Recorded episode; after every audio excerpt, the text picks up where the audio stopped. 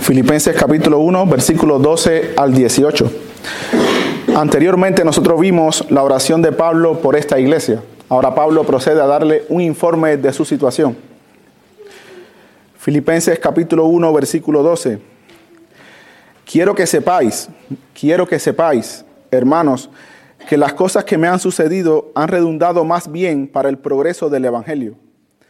De tal manera que mis prisiones se han hecho patentes en Cristo en todo el pretorio y a todos los demás.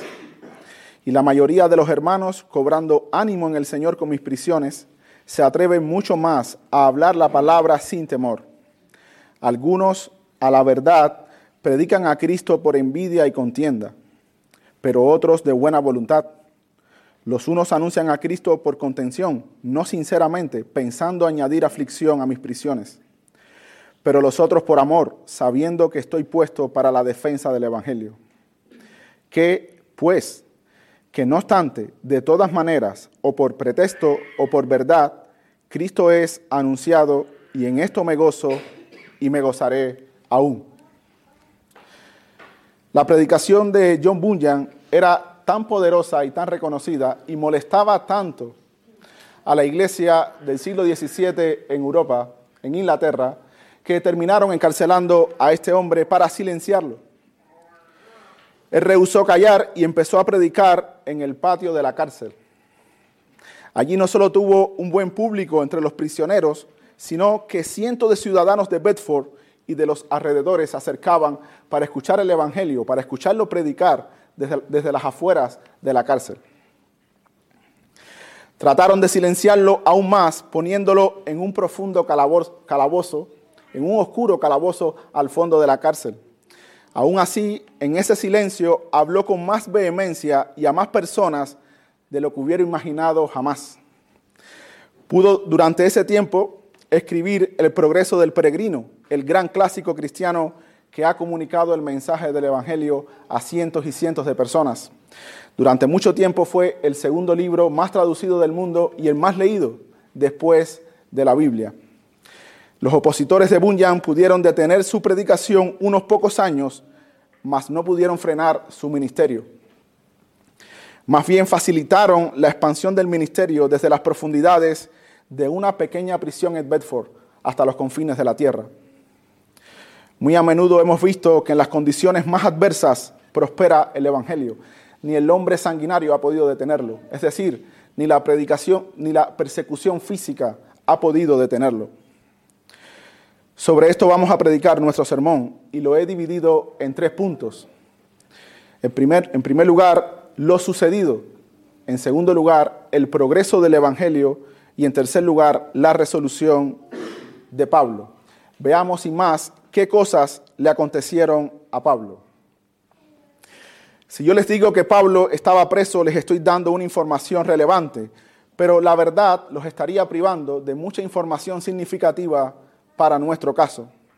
Pablo estaba preso y estaba preso en una casa en Roma, sí.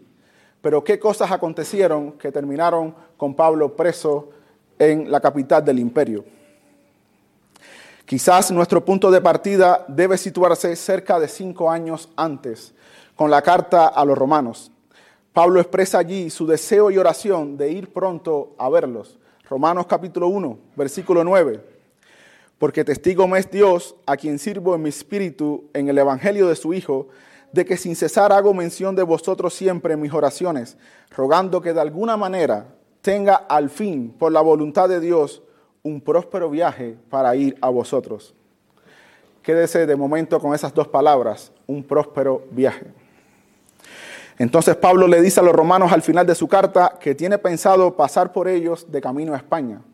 Pero antes debía subir a Jerusalén para entregar una ofrenda y es allí en Jerusalén donde comienza nuestra historia.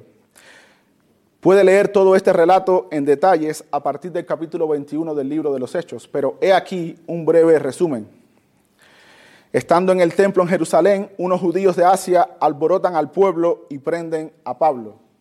Comenzaron a darle una paliza y hubiera pasado lo peor de no llegar a tiempo los soldados romanos.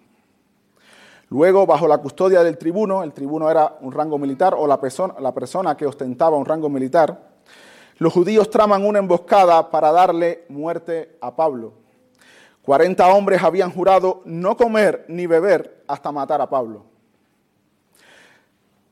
Providencialmente el sobrino de Pablo se entera, va a la fortaleza, informa a Pablo y Pablo pide que lleven a su sobrino ante el tribuno con un aviso muy importante. El tribuno que ya tenía conocimiento de que Pablo era ciudadano romano, decide trasladarlo hacia Cesarea en horas de la madrugada para evitar los planes de los judíos y presentarlo delante de Félix, el gobernador. Así comienza, sin saberlo, a acercarse poco a poco a Roma. Una vez allí se defendió en juicio de sus acusadores delante de Félix y Félix se hacía venir una y otra vez para hablar con él, esperando con eso que Pablo le diera algún dinero para dejarlo libre. Pero este hombre, Félix, se había equivocado con Pablo. La historia dice de este Félix que era cruel, libertino y le gustaba mucho recibir sobornos. Por eso en cierta ocasión, cuando Pablo disertaba acerca de la justicia, del dominio propio, y del siglo venidero se espantó. Y aquí ya les voy adelantando un poco de mi aplicación. Compare este tipo de evangelio que predicaba Pablo con el evangelio de nuestros días. El evangelio de nuestros días les permite a los hombres estar cómodos en su pecado. El evangelio de Pablo espantaba al incrédulo. Un evangelio así como el de nuestros días no puede salvar. Un evangelio que no acusa al hombre y les ponga todos sus pecados no puede salvar y sabe lo que produce conversiones sin arrepentimiento, falsas conversiones. Personas que creen que van al cielo, pero no se han espantado de su propio pecado. Y esta iglesia tiene que dar gracias porque cada vez que ha salido a evangelizar con Valentín, muchas personas responden así, espantados de sus pecados. Se les ha expuesto a sus pecados. Félix retuvo a Pablo durante dos años. No encontraba nada en él digno de cárcel, pero para congraciarse con los judíos lo retuvo esos dos años. Y así demoraba su llegada a Roma. Al cabo de esos dos años, Félix es sustituido por Porcio Festo, y los principales sacerdotes aprovechan para reabrir el caso de Pablo y para acusarlo delante del nuevo gobernador. Otra vez, Pablo tiene que defenderse en juicio ante sus acusadores y ante la amenaza de Porcio de enviarlo a Jerusalén para ser juzgado de estas cosas, Pablo apela al César. Como ciudadano romano tenía ciertos derechos y este era uno de ellos. En aquellos días nos cuenta Lucas que rey Agripa, antiguo gobernador de Judea, que tenía bastante afinidad con los judíos, pasó a saludar a Festo y como estuvieron varios días, tuvo la oportunidad de escuchar al prisionero. Y Pablo otra vez tiene la oportunidad de exponer ante aquellos hombres que estaban en eminencia el glorioso Evangelio de Cristo. Lo que pasó aquel día es muy conocido por todos. Al escuchar a Pablo, el rey Agripa dijo, por poco me persuades a ser cristiano. A lo que Pablo respondió una de esas frases que demuestran dónde estaba su corazón. Decía William Tyndall que antes que, un, antes que un hombre o una persona entregue su vida por el Evangelio, primero el Evangelio debía darle vida. Pablo tenía la vida del Evangelio. Miren lo que respondió Pablo. Quisiera Dios, le dice, que por poco o por mucho, no solamente tú, sino también todos los que hoy me oyen, fueseis hechos tales cual yo soy, excepto estas cadenas. Que todos fueseis hechos cristianos, excepto estas cadenas. Cuando se retiraron aparte, después de aquella reunión, el rey Agripa le dijo a Festo que este hombre podía ser puesto en libertad si no hubiera apelado al César. Su llegada a Roma se acercaba aún más. Pablo les dijo a los hermanos en Roma que una vez que dejara la ofrenda en Jerusalén pasaría a verlos y que su deseo y su oración era tener al fin, por la buena voluntad de Dios, un próspero viaje. Sin embargo, desde su llegada a Jerusalén han pasado dos años y Pablo no se ha movido de la cárcel. Si a usted le parece incómodo un retraso de dos, años, de dos días en el aeropuerto, imagínese un retraso de dos años. Hacía dos años que debió zarpar hacia Roma, pero finalmente ahora se daba la oportunidad. Pablo es embarcado hacia Roma, pero las complicaciones no terminan allí. La embarcación en la que iba sufre un naufragio y termina encallando en la isla de Malta. Lo sucedido en esta parte del viaje es narrado en detalles en el capítulo 27 del libro de los Hechos, pero no lo vamos a abordar por razones de tiempo. Pasado tres meses lograron salir de la isla y finalmente llegaron a Roma alrededor de dos semanas después. A los tres días de estar en Roma, ya Pablo había convocado a los judíos para comenzar a predicarle el Evangelio y permaneció allí, nos dice Lucas, por dos años. Y es finalizando estos dos años que creemos que Pablo escribió la carta a los filipenses. Hay cuatro cartas que Pablo escribió desde esta prisión. Además de Filipenses, escribió Efesios, Colosenses y Filemón. Estas tres creemos que se escribieron al mismo tiempo porque se mencionan las mismas personas. Pero Filipenses, al parecer, no se escribió hasta ya finalizando estos dos años, cuando ya probablemente no estaba esperando el juicio, sino la sentencia. Hay un indicio en nuestra propia carta que nos puede ayudar. Capítulo 2, versículo 24. Dice Pablo, y confío en el Señor que yo también iré pronto a vosotros. Los juicios en Roma era de dominio público que se demoraban bastante, así que Pablo al parecer estaba al final de su proceso. Y es en esta carta que Pablo menciona que todo esto que le ha sucedido ha redundado para bien del Evangelio. Lo que ha pasado en estos últimos probablemente más de cuatro años, donde ha estado preso en Judea, preso naufragando y preso en Roma, ha redundado más bien para el progreso del Evangelio. Aquel hombre que escribió una carta a los romanos como libre, ahora llegaba a la capital del imperio como un prisionero. Puede usted juzgar ahora si este viaje le fue próspero a Pablo o no. Si Pablo pensó en este viaje, si lo planificó, ni en sus peores opciones había considerado algo así, llegar como preso a la capital del imperio. Esto sin dudas no lo vio venir. Ya en Roma, donde seguramente esperaba predicar primero en las sinagogas y luego en las plazas, estuvo bajo arresto durante dos años. Sin embargo, dice Pablo que estas cosas redundaron para el progreso del Evangelio, para el progreso del Evangelio. Y esto nos lleva a nuestro segundo punto, el progreso del Evangelio. Y lo vamos a ver en dos partes. Primero, el progreso fuera de la iglesia y luego el progreso dentro de la iglesia. Dice Pablo que sus prisiones se han hecho patentes en Cristo, en todo el pretorio y a todos los demás. ¿Qué era el pretorio? Se refería originalmente a la tienda de un capitán del ejército, luego a la residencia de los oficiales militares de alto rango. La mayoría de, los comentaristas están de acuerdo en que aquí se refiere a los cuarteles de la Guardia Pretoriana. Sin embargo, como también dice, y a todos los demás, se entiende que no se está refiriendo a un lugar, sino a las personas que trabajan en esos cuarteles, a los soldados y a todos los demás. En un principio la Guardia Pretoriana estaba conformada por unos 10.000 soldados. César Augusto, que era emperador en la época del nacimiento de Jesús, así lo había establecido. Estos hombres estaban repartidos de manera estratégica por toda Roma, a fin de velar por la paz general y sobre todo para proteger al emperador.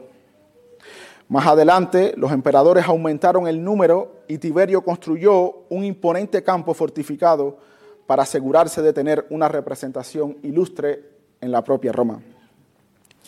Los miembros del pretorio servían durante 12 años primero, luego se alargó a 16 años, y al cabo de los cuales recibían los mayores honores y privilegios, entre ellos una considerable indemnización. Con el tiempo llegaron a ser tan poderosos que eran considerados artífices de reyes, que no solo protegían a los emperadores, sino que los elegían. Pero, ¿qué tenían que ver estos soldados romanos con Pablo? Aunque Pablo vivía en una casa, estaba de día y de noche atado a un soldado de la guardia pretoriana. ¿Cuántos soldados debieron pasar por aquella casa convertida en cárcel durante estos dos años? Aquellos hombres, sin saberlo, fueron muy privilegiados, sin saberlo. Pero para entender mejor lo que pasó allí, podemos ir de Roma a la iglesia de Filipos. Entre los lectores de esta carta debía estar sin dudas un hermano que todos conocemos como el carcelero de Filipos. Él también tuvo a Pablo entre sus prisioneros y él debía entender muy bien lo que Pablo decía en esta parte de la carta. Él sabía cómo era Pablo en la cárcel. Él los escuchó cantar himnos aquella noche junto a Silas y escuchó sus oraciones. Aquellos hombres tenían tal ánimo, tal ánimo, después de haber sido azotados, que cantaban ánimos al Señor. Cuando vino el terremoto y los presos quedaron libres, quedó impactado con la amabilidad de Pablo. No te hagas nada, no te preocupes, todos estamos aquí y no vamos a escapar. Aquellos sucesos fueron usados por Dios para quebrantar a aquel hombre que cayó a los pies de Pablo diciendo, ¿qué debo hacer para ser salvo? ¿Qué debo hacer para ser salvo? Si algún lector podía entender mejor que el resto esta parte de la carta, era el carcelero de Filipos. Aquellos soldados del pretorio debieron también darse cuenta, más temprano que tarde, que ese Pablo no era un preso común. Debieron escuchar las oraciones de Pablo, los cánticos de Pablo, las conversaciones de Pablo. Pablo recibía muchas visitas, seguramente para hablar del Evangelio y de las cosas más importantes de la vida. Todo esto debió causar verdadero asombro a la guardia pretoriana. Un comentarista, F. Meyer, lo dice de una mejor manera. En ocasiones, la casa alquilada estaría llena de personas que escuchaban las palabras de vida del apóstol. Y después de irse el guardia se sentaría a su lado, con muchas inquietudes respecto al significado de las palabras que aquel extraño prisionero pronunciaba. Otras veces, cuando ya todos habían ido, y en especial durante la noche, bajo la luz de la luna, soldado y apóstol quedaban a solas para hablar. Y en esas horas oscuras y solitarias, el apóstol le contaría a un soldado tras otro el relato de su notable carrera de años pasados, de su oposición a Cristo y de su conversión. Y sería evidente que estaba allí como prisionero, no por algún crimen, ni por causar alborotos o sublevaciones, sino porque creía que aquel a quien los soldados romanos habían crucificado por orden de Pilato era el Hijo de Dios y el Salvador de los hombres. A medida que estas noticias se difundían, continúa diciendo el comentarista, y que los soldados la comentaban entre sí, la guardia entera estaba persuadida a respaldar al manso y amable apóstol, que siempre se mostraba tan bondadoso con los hombres cada vez que compartían, aunque involuntariamente, su cautiverio. Cuán consecuente debió ser el apóstol al mínimo asomo de discrepancia en el día o en la noche con la elevada norma que defendía, el soldado que le acompañaba lo, lo, habría captado y lo hubiera comunicado a otros. El hecho de que tantos se convirtieran en ardientes cristianos y que la palabra de Jesús llegara a difundirse por todas partes en el pretorio evidencia cuán absolutamente coherente era la vida del apóstol. Y termina el comentarista. Ahora, no solo fue la iglesia, o fuera de la iglesia no solamente progresó el Evangelio, sino que dentro de la iglesia también, dentro de la iglesia también progresa el Evangelio. Dice Pablo que la mayoría de los hermanos, cobrando ánimo en el Señor con mis prisiones, se atreven mucho más a hablar la palabra sin temor. La valentía y la, fidelidad de Pablo durante todos estos años de cautiverio alentó a la mayoría de los hermanos a predicar con denuedo. Esto sugiere que antes de la llegada de Pablo a Roma, los hermanos estaban temerosos de predicar. Probablemente por la aversión que tenía la población contra esta nueva secta del judaísmo que se expandía por todo el mundo a una velocidad increíble. Con todo, el ejemplo de Pablo le sirvió de aliento. Dos años en prisión en Roma y dos más antes de su llegada y sin embargo, Pablo mantenía la misma pasión por el Evangelio. Las circunstancias en las que este hombre peleaba por el Evangelio debían impactar a cualquiera. Nunca se rindió, nunca diluyó el Evangelio. En la carta a los romanos, cinco años antes, Pablo les decía que quería ir para tener entre vosotros algún fruto como entre los demás gentiles. Aquí estaba uno de esos frutos de Pablo. Los hermanos cobraban ánimo para predicar el Evangelio. La cizaña debe crecer con el trigo. ¿Por qué les digo esto? Porque no todo es color de rosa en la iglesia del Señor. No todo es color de rosa. Mientras unos cobraban ánimo para predicar fielmente el Evangelio, dice Pablo que algunos lo hacían por contienda y por añadir aflicción a sus prisiones. Así que no todo es color de rosa en la iglesia del Señor. Nos dice Pablo que algunos predican a Cristo por envidia y contienda. No sabemos a ciencia cierta lo que pasó allí. Pero sabemos dos cosas. Uno, que estos hombres tenían buena teología y dos, que estos hombres tenían malas intenciones. Ellos predicaban por envidia y contienda. Envidia es ese deseo de privar a otros de lo que les corresponde por derecho propio, o deseo desmedido de tener lo que tiene el otro. Y contienda es esa disputa que viene de un espíritu en enemistad.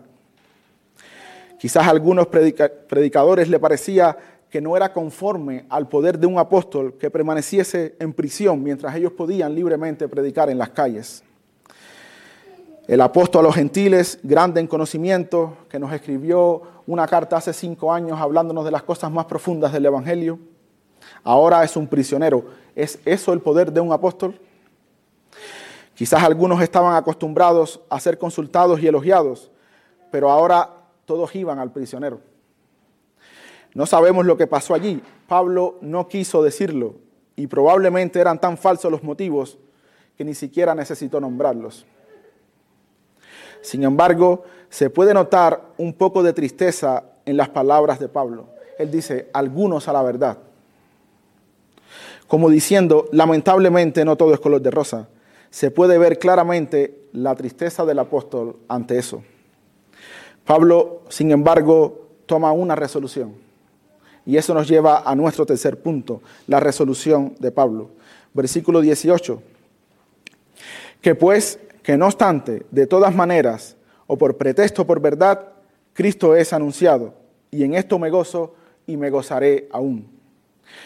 Pablo resolvió centrarse en la mejor parte.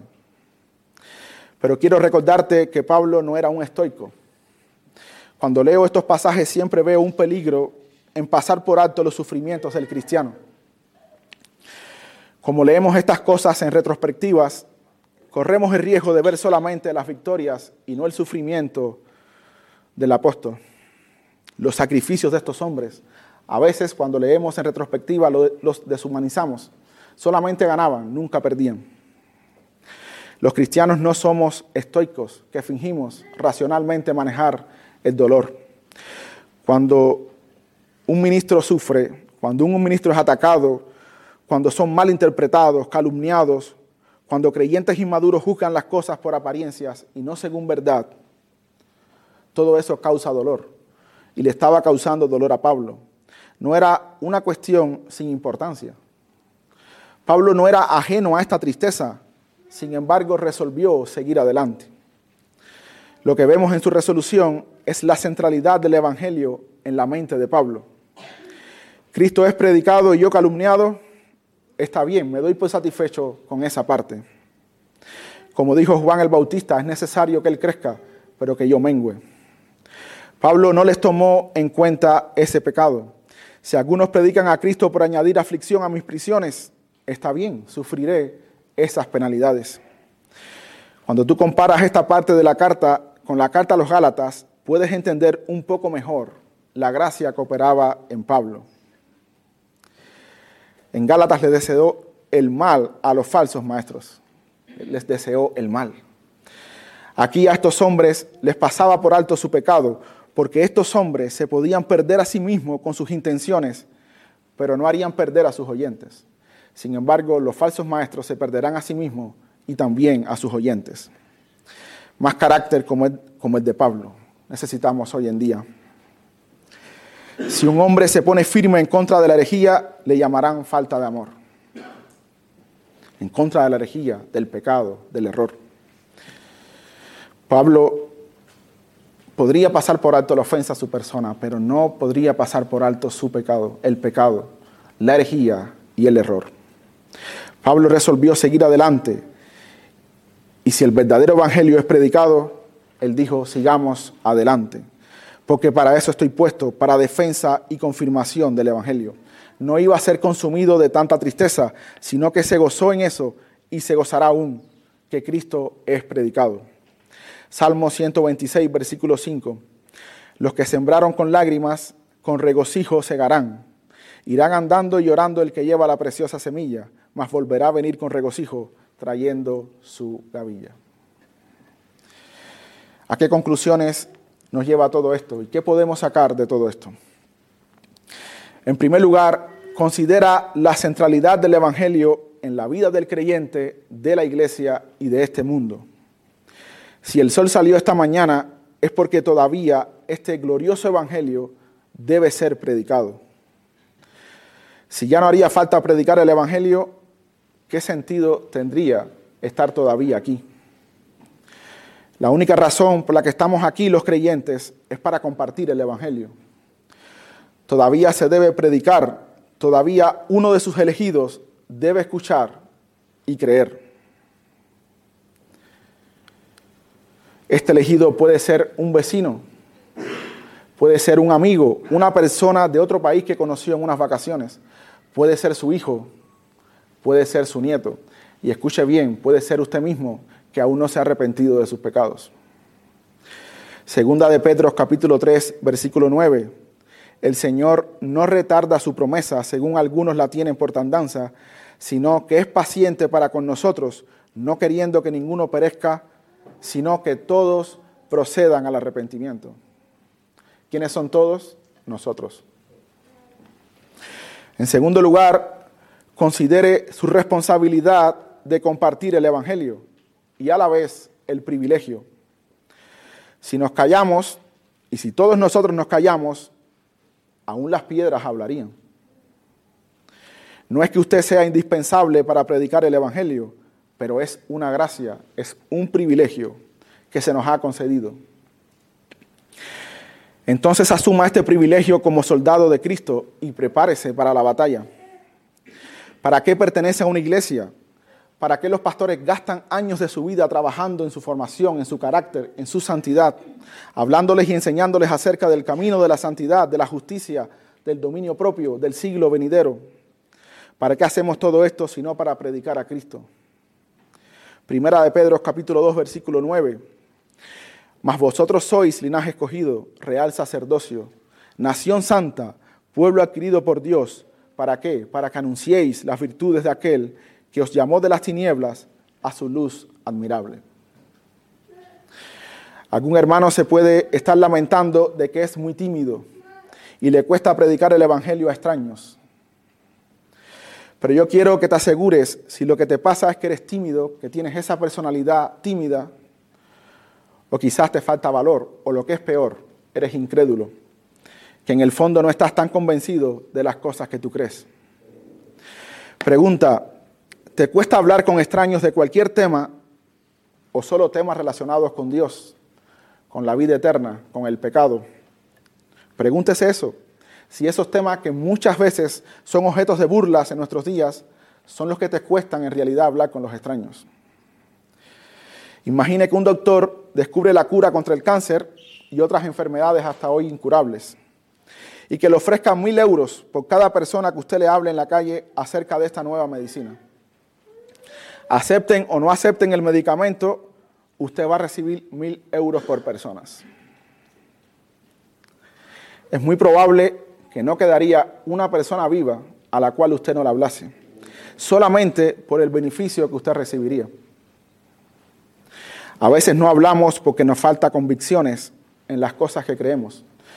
Nos falta convicción acerca del pecado, del infierno, de la vida eterna de las recompensas que obtendrán aquellos que predican el Evangelio. Con todo, sé que muchas veces nos falta valor. Tememos a la burla, al escarnio, al quien dirá. ¿Quién de nosotros nunca ha sentido temor de predicar el Evangelio? ¿Quién de nosotros? Toma ejemplo de este prisionero en Roma. Con su ejemplo, alentó a los cristianos en Roma a predicar aún más la palabra sin temor. Guarda esta pregunta para ti. ¿Qué haría Pablo en tu lugar? ¿Qué haría Pablo con tu libertad? En tercer lugar, considera la manera en que los que predican el Evangelio sufren penalidades. A pesar de que todo lo, lo, que ha pasado Pablo en los últimos años es bastante injusto, él lo sufre con mansedumbre. Los receptores de esta carta lo saben muy bien, ellos lo vieron en Filipos. Pablo estuvo a dos palabras de evitar ser azotado en Filipos, ciudadano romano. Yo soy ciudadano romano. Sin embargo, lo sufrió y no abrió su boca. Luego en la cárcel no se vio en él ninguna palabra descompuesta. El carcelero quedó completamente impactado. Dios usa estas cosas a menudo para adornar el Evangelio. Si yo le veo sufrir injusticias con entereza y mansedumbre, yo pensaré, tu esperanza es muy grande. Quiero escucharte acerca del siglo venidero.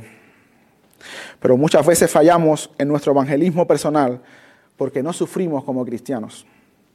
Cuando venga la injusticia, y va a venir, de tu trabajo, de tu vecino, de tu familia, incluso de tus hermanos de la fe, va a venir.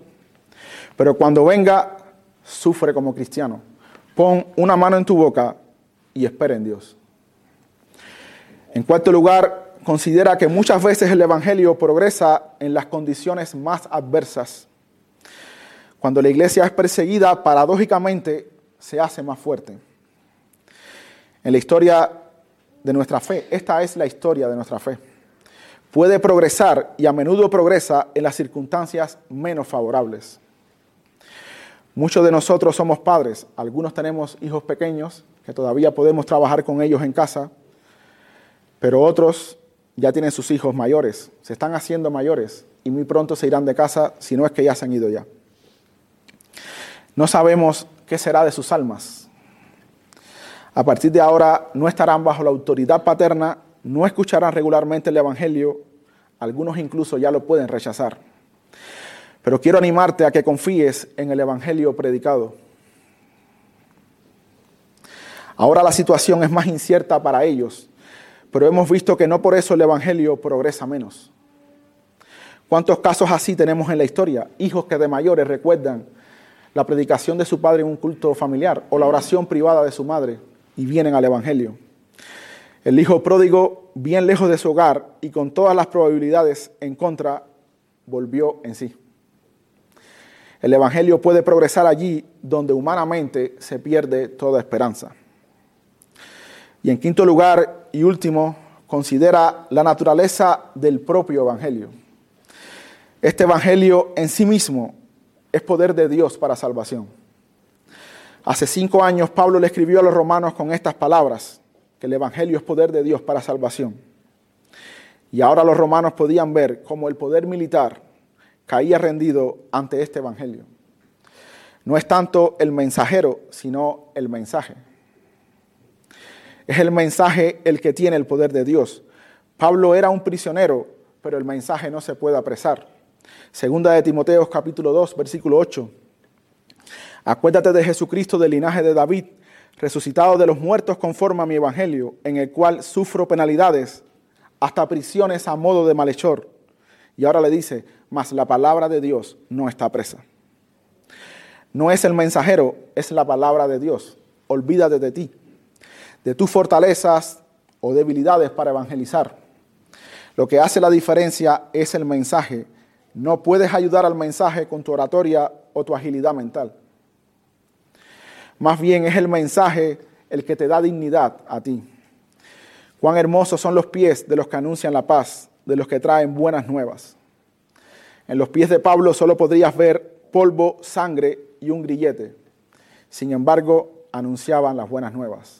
El mensaje dignificaba a Pablo y no al revés. Confía en el Evangelio, no lo cambies, no lo diluyas y predícalo con valor, porque es poder de Dios para salvación. Y en cuanto a nuestros enemigos, la lógica de Gamaliel sigue siendo relevante para nuestros días y está completamente comprobada.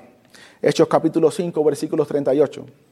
Y ahora os digo, apartado de estos hombres y dejadlos, porque si este consejo o esta obra es de los hombres, se desvanecerá, mas si es de Dios, no la podréis destruir. No seáis tal vez hallados luchando contra Dios. Dos mil años después, más que comprobada esta lógica. Vamos a orar. Padre, te damos gracias por tu evangelio. Es tu evangelio el que tiene poder, tu poder, para convertir, para convertir al corazón más duro y a la mente más cerrada. Ayúdanos a confiar en Él, a no cambiarlo, a no diluirlo y a no avergonzarnos de Él. porque te lo pedimos en Cristo nuestro Señor. Amén.